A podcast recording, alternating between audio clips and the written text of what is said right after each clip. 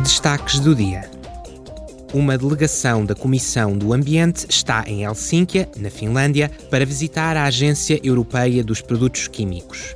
O objetivo desta visita é saber mais sobre as atuais atividades, os planos para o futuro e a situação orçamental e dos funcionários da agência.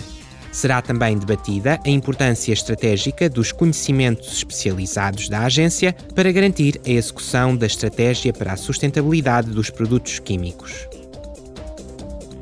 Durante a última sessão plenária, o Parlamento Europeu aprovou as novas regras da UE em matéria de segurança que visam garantir que os produtos vendidos na UE, quer seja online ou em lojas tradicionais, cumpram os mais elevados requisitos de segurança.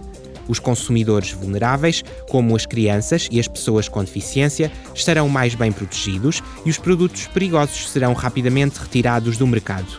Na UE, o custo dos acidentes evitáveis com produtos perigosos ronda os 11,5 mil milhões de euros por ano. Em Bruxelas, os eurodeputados adotaram a sua posição relativa à revisão do quadro legislativo da UE sobre as emissões de gases fluorados. O Parlamento pretende que os gases fluorados sejam totalmente eliminados até 2050. Esta meta ajudaria a UE a cumprir os seus objetivos de neutralidade climática.